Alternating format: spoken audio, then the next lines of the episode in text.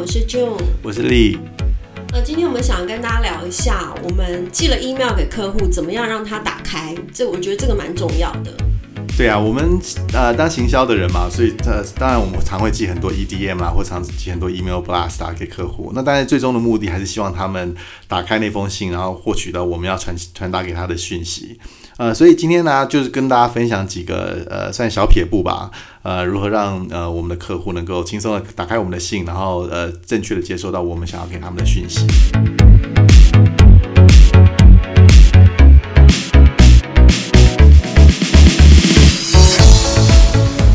好，首先我跟大家分享的就是，嗯。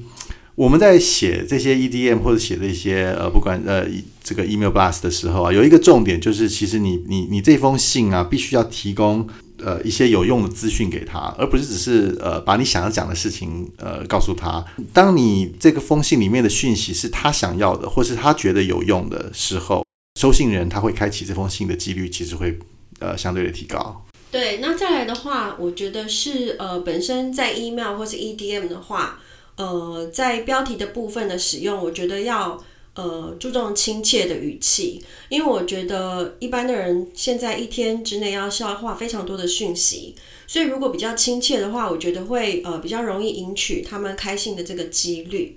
那另外一个我想要分享的就是呃，其实，在标题的部分可以放一些呃名人的名言。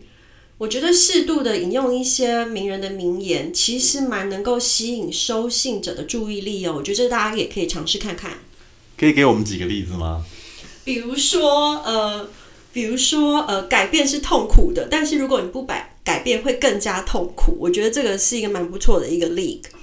对，其实呃，你写了这样的标题，其实人家就会呃想想看说，诶，这封信到底是里面的内容是什么？所以就是会增加他开心的几率。好，提到标题啊，我也想跟大家聊聊，就是说，我想很多 email 的系统它都允许你做 A/B test 这样的东西。那什么叫做 A/B test 呢？其实它就是一个实验的一个机制啊。那以标题而言呢，呃，其实你可以想了两个标题，然后让这个系统帮你同时寄这两个这两个标题给不一样的的人群。那最后你可以看分析这两个标题哪一个标题开信的几率比较高，最后你再决定这个标题。好，那除了标题之外，我们也可以用 A/B test 来呃放在我们的寄件人。呃的名称的改变上面，比如说你可以用一个呃，有些公司会用自己的公司的名称，其实我们通常有时候不太建议，因为这让人家好像营造了一某种程度的距离感。你可能可以用你自己的名字寄，那可能人家就觉得说，诶，这是一个真人来寄给我的信件，那可能里面有一些重要的讯息。透过这样的实验，你更可以知道，呃，就是你的呃收信的人，他们对哪一些呃特定的字眼会有一些呃我有直接的反应。那你可以针对这样子的数据来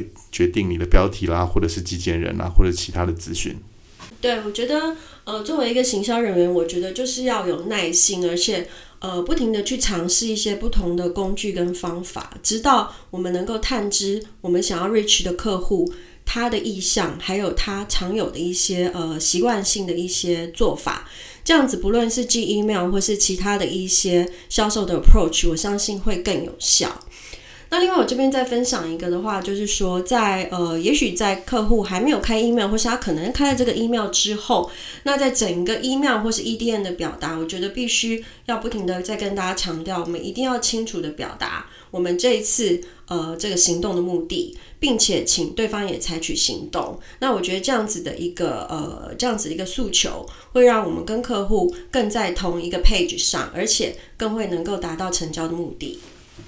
呃，那还有一个就是，呃，你寄信的时间有时候也是很多那行销人员忽略的一个重点啊。就比如说你的受众，他可能是呃，可能是年轻人啊，年轻人其实都很晚睡的，那你可能就可以在比较晚的时候寄。你也可以做透过你的一些统计数据，你可以看一下，就最多人开信的时间是什么时候。啊，那不管是收信人的推的对象，他们的一个生活的形态，或者是呃，也许你的你的客户可能是上班族，那他们可能最常开信的时间，可能是一上班的时候，他要先收信。你可以在这个时间让寄出你的 EDM 或是你的信件。那如果你能够掌握，就是说你收信者他最常开信的时间，那你又好好善用着你寄信的时间，那我相信你就可以呃，让他们更有机会能够开取你的信件。那希望借由呃今天的分享，大家会对于就是撰写会发出的 email 和 EDM 会更有信心。那千万不要害怕去做一些新的尝试哦。那谢谢大家今天的收听，